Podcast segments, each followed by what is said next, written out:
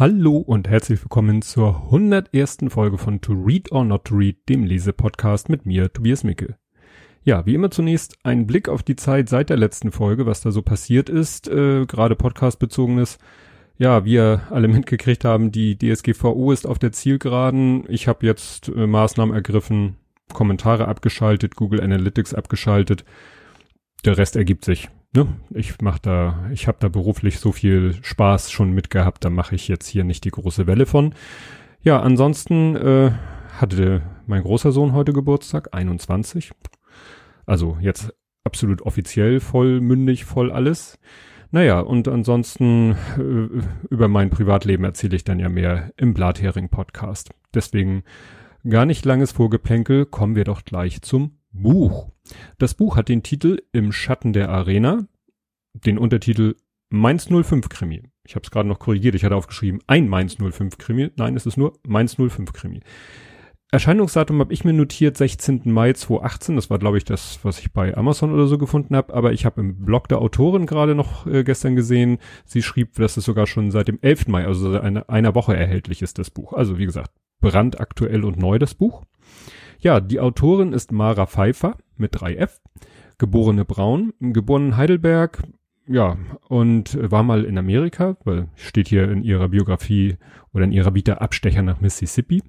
Und äh, ja, dann zog es sie Ende der 90er nach Mainz und ja, ist da als äh, ja, Journalistin unterwegs, ähm, nennt sich Wortpiratin auf Twitter oder auch in ihrem Blog ja, und äh, ist verheiratet mit einem Schriftsteller Alexander Pfeiffer, der mein Jahrgang ist, 71. Sie ist, habe ich das hier irgendwo stehen? Nee, habe ich nirgendwo gefunden. Ihr Alter, ihr Geburtsjahr. Sie selber bezeichnet sich äh, als Überzeugungstäterin, Familienmensch, 05erin, also ne, Mainz 05-Fan, Bücherwurm, Journalistin, Autorin, Schwester, Cat Lady, Flusskind, Boxliebe, Ehefrau, Mainz-Wiesbadenerin. Fand ich so ganz witzig. Ähm, ja, im Mai 2017 hat sie geheiratet. Das heißt, sie hat jetzt irgendwann dieser Tage Hochzeitstag. Ob das jetzt so mit dieser Buchveröffentlichung so geplant ist, weiß ich nicht. Ja, erschienen ist das Buch im Verlag, ja, der nennt sich Sozietätsverlag. Und wie bin ich an das Buch gekommen? Ja, das ist ganz interessant. Äh, die Becky, also Ed Gender Beitrag auf Twitter, hatte äh, ja ich glaube, sie mich irgendwie gemenschent, äh, weil die Wortpiratin, so heißt wie gesagt die Autorin auf Twitter, gefragt hat, wer denn gerne ein Rezensionsexemplar hätte. Und dann habe ich da mal kurz die Hand gehoben und hm, habe ich dann ein Exemplar bekommen, was mich sehr gefreut hat weil ich habe ja nun nicht so die Mörderreichweite, gebe ich ja ganz offen zu und äh, ja, finde ich dann schön, dass trotzdem ich mit so einem Rezensionsexemplar bedacht werde. Und das hat ja dann auch meinen ganzen Plan, welches Buch ich als nächstes lese, das habe ich ja Ende der letzten Folge erzählt, äh, bisschen durcheinander geworfen. Ja, kommen wir jetzt äh, zum Inhalt des Buches. Mm, also ich finde es ein bisschen schwierig zu sagen, also ich habe hier in Anführungszeichen stehen, die Hauptstory. Also es gibt quasi so eine, ja, so einen roten Faden, so eine Hauptstory, aber die macht gar nicht so den, den Schwerpunkt aus, Nämlich, also mal kurz zusammengefasst, weil das wird hinten auf dem Buchrücken auch erklärt. Ein Journalist namens Jonas stirbt bei einem Unfall. Seine Kollegin Johanna, das ist die Hauptfigur, glaubt, dass es kein Unfall war und forscht halt nach. Also das ist sozusagen der Krimi-Aspekt. Ne? Wobei sie jetzt ist nicht so die Polizei, also in Form eines äh, einer Kriminalkommissarin, sondern sie einfach als Journalistin versucht, dem äh, auf die Spur zu kommen, was dahinter steckt. Und dabei geht es halt viel um den Verein Mainz 05 ähm, weil sie halt Journalistin einer Zeitung ist in Mainz und äh, es geht um junge Spieler, um einen windigen Spielerberater, ähm, um Homophobie in der Welt des Fußballs, alles sehr interessant. Und ähm, da, da, so wird das Buch halt, äh, der Inhalt vom Buch selber angegeben. Und ich war dann überrascht, wie viele spannende Nebenaspekte dieses Buch dann noch hat. Und die haben mich sehr beschäftigt wer mich kennt und meine Lebenssituation kennt, der wird auch verstehen, warum. Aber wir fangen jetzt erstmal an, ähm, dass ich eine Stelle vorlese, gleich äh, ziemlich am Anfang des Buches, wo ich schon so ein bisschen so huch überrascht war. Es geht darum, dass sie gerade mit einem ähm, Kollegen äh, sich unterhält, der gerade irgendwie versucht hat, eine Volontärin äh, anzugraben. Und ne, sie geht so an ihm vorbei und er es geht los Nice going, flüstert Polizeireporter Steffen, als Joe an seinem Tisch vorbeigeht. Was soll das denn heißen? Ich sag's mal so, den Ruf als Voloschreck hast du nicht umsonst. Die fängt doch gleich an zu heulen da drüben. Du kannst sie ja trösten, wenn es dir so das Herz zerreißt. Nee, lass mal lieber, diese Kulleraugen sind nicht so meins. Du bist da schon eher mein Typ. After Work Drinks? Er grinst über Joes perplexes Gesicht. Kleiner Scherz. Ich hätte natürlich viel zu viel Angst, dass du mir nach dem anschließenden Kuitus den Kopf abbeißt, weil ich keinen Wert mehr für dich habe. Leck mich doch, faucht Jo, schnappt sich ihr Handy und stürzt an der verdutzten Volontärin vorbei ins Freie. Da dachte ich schon, holla die Waldfee, das geht ja gut ab, da wird gleich äh, ne, Tacheles geredet und äh, die Tatsache, dass er sie da so, äh, ja, dass er seine Kollegin so, ja, kann man sagen, sexistisch anbackert, fand ich schon mal äh, bemerkenswert. Aber kommen wir jetzt mal zu dem, worum es noch alles geht in diesem Buch. Also wie gesagt, die Hauptgeschichte ist halt, ne, ihr ähm, Kollege stirbt und äh, es geht aber auch noch darum, sie ist halt eine alleinerziehende Mutter mit Unterstützung durch ihre Großmutter. Es geht um ihre Freundschaft zu ihrer Chefin. Es geht dann auch ein bisschen um die pubertierenden Kinder dieser Chefin. Es geht um Familienkonflikte, also ihre eigenen und die von dem Jonas und seinen Eltern und so. Also da ist unheimlich viel so Zwischenmenschliches drinne. Und ähm, ich will gleich mal ein Beispiel vorlesen für die Problematik der ja nicht unbedingt alleinerziehenden Mutter. Also das Problem können auch äh, nicht äh, alleinerziehende Menschen haben, aber ich fand es einfach so ein schönes Beispiel für so ja Probleme, die man haben kann als äh, Mutter, Vater.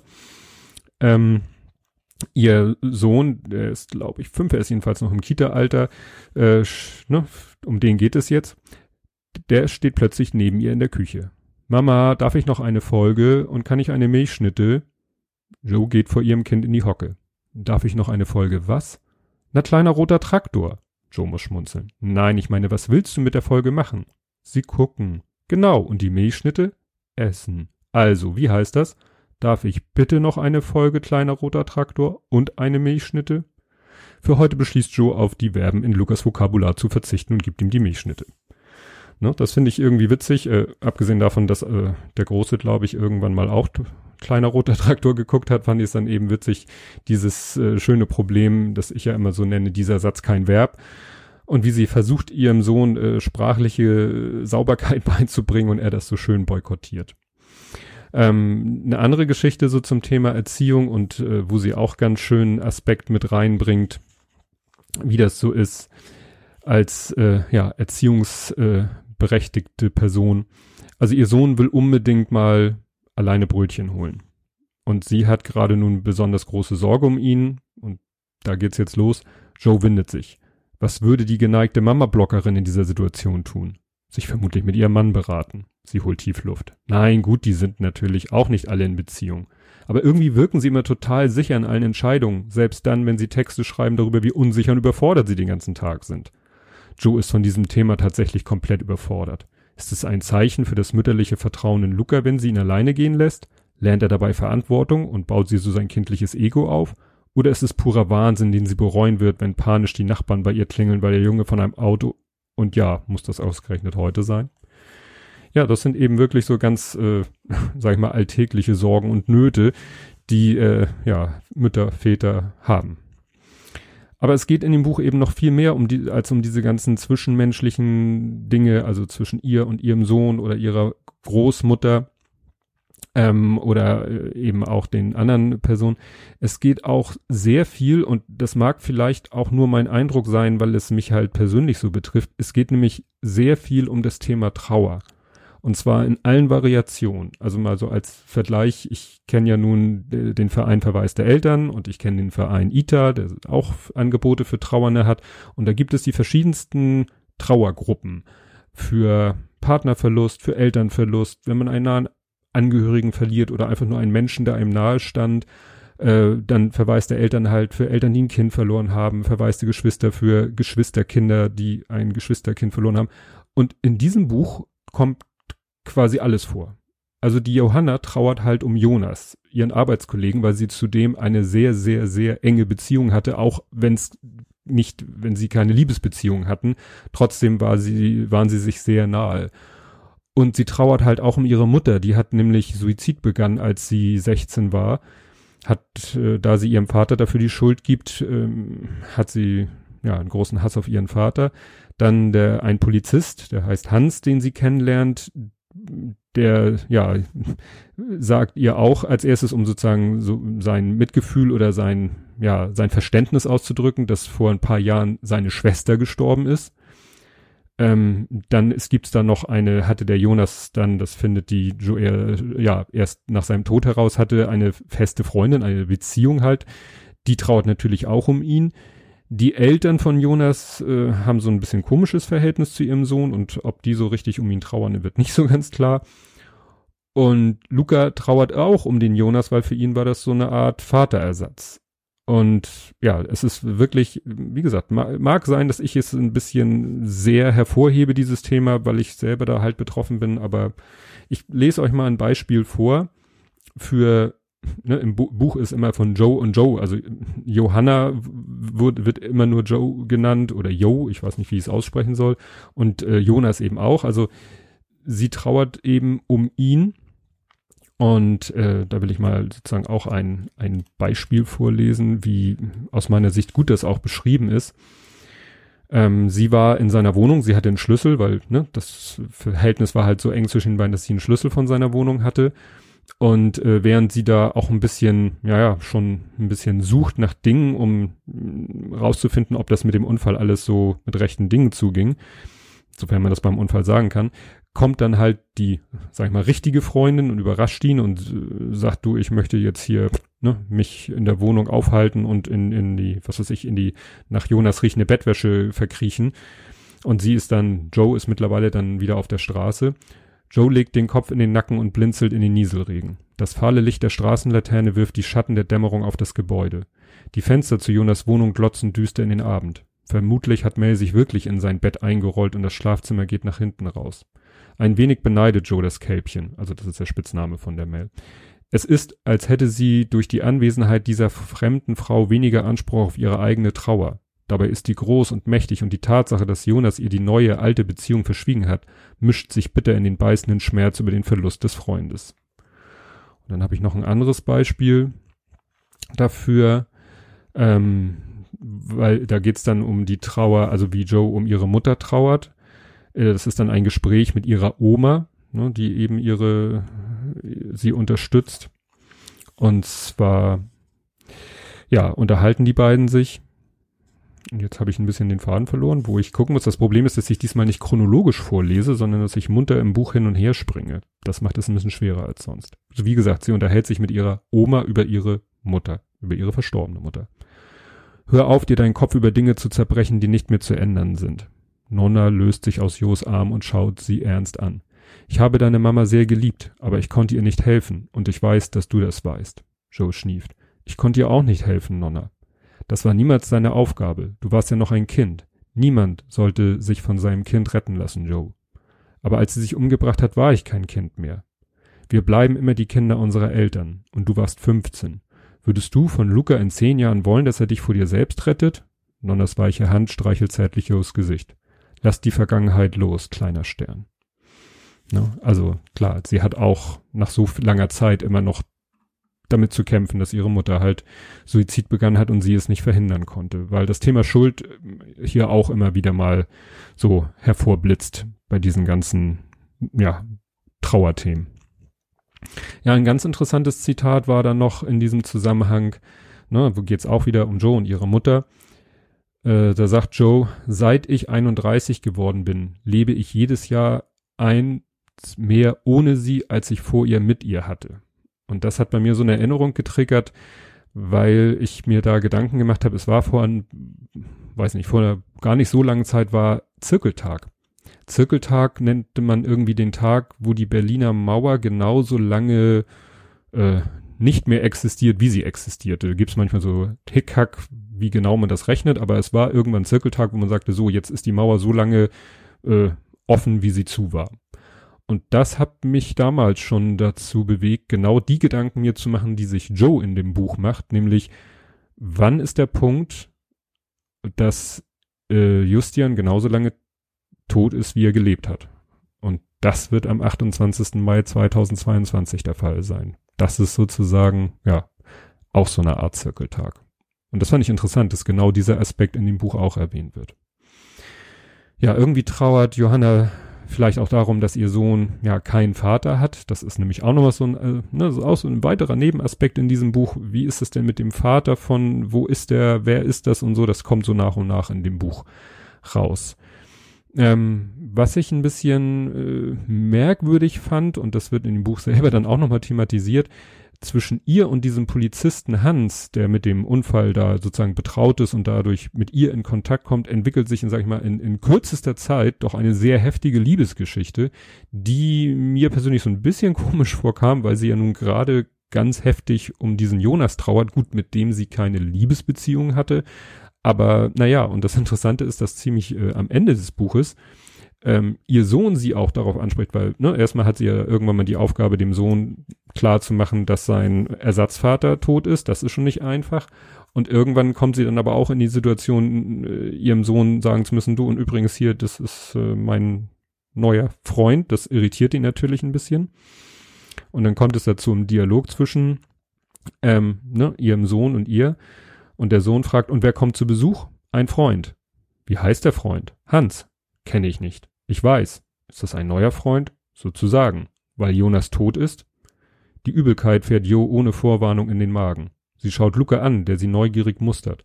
Für einen kurzen Moment hat sie sich eingebildet, der Fünfjährige werte ihre neue Beziehung, was natürlich völliger Unsinn ist, zumal er von deren Details gar nichts weiß. Er ist nur aufgeweckt und wissbegierig wie immer.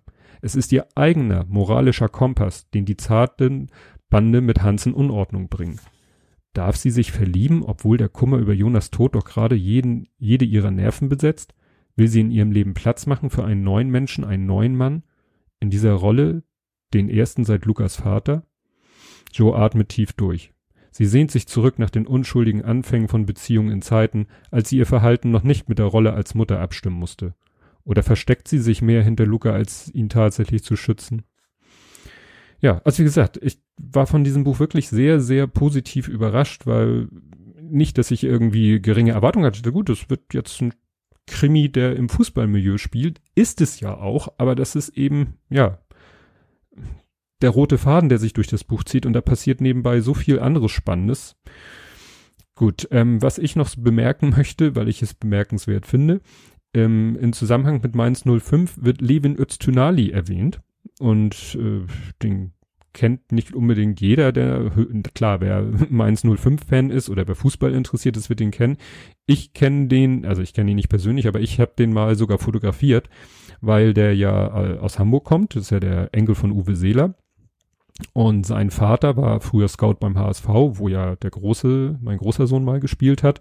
Und mein großer Sohn war ja auch auf so einer Schule mit so einer Sportlerklasse. Und diese Sportlerklasse, da gab es auch mal so ein, da gibt's auch so ein Turnier, wo die Schulen sozusagen gegeneinander spielen. Und da hat nämlich die Klasse von Sohnemann, also die Fußballspieler aus der Sportklasse von Sohnemann, haben gegen, ich glaube, das war das Gymnasium Heidberg, das, die kooperieren mit dem HSV.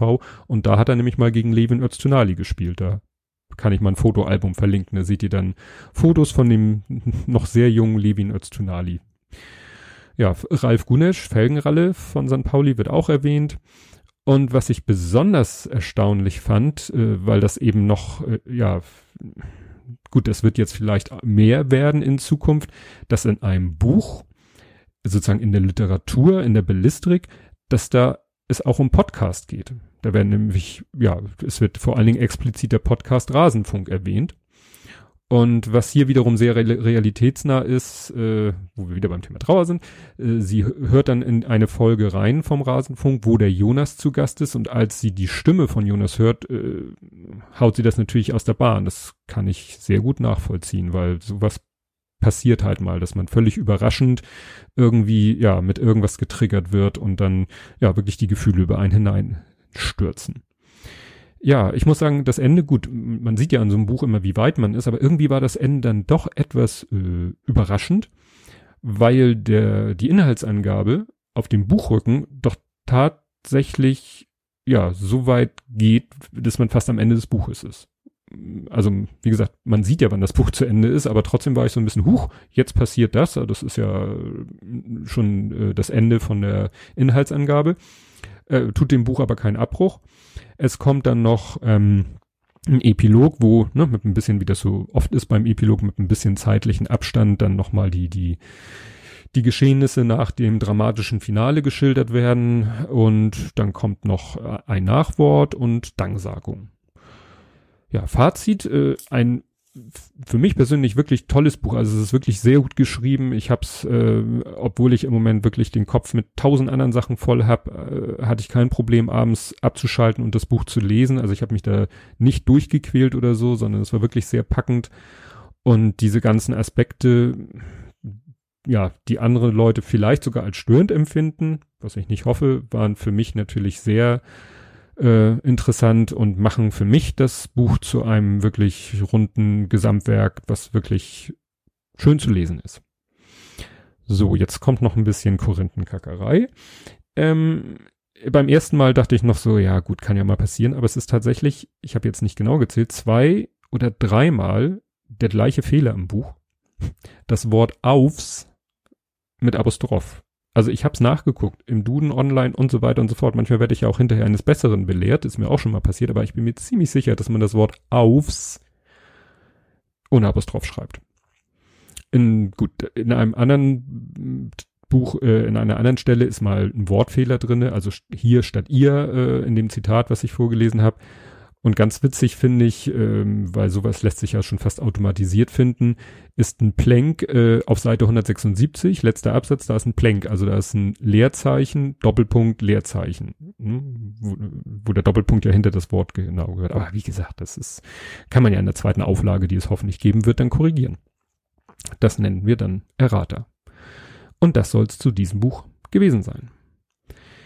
Ja, kommen wir nun daraus wieder zurück, wie bei der letzten Sendung, äh, welches Buch lese ich jetzt als nächstes. Ich war am überlegen, ob ich jetzt schon in der, sage ich mal, mentalen Verfassung bin, mit dem äh, großen Schinken äh, drei Sonnen anzufangen, aber ich muss leider da den äh, Klaus von Alle Bücher müssen gelesen werden nochmal vertrösten. Ich muss jetzt erst nochmal wieder was, was anderes lesen, was äh, ja, ich will nicht sagen, dass das nicht komplex ist, aber was halt ähm, ja auch äh, ein, Sa ein Sachbuch ist.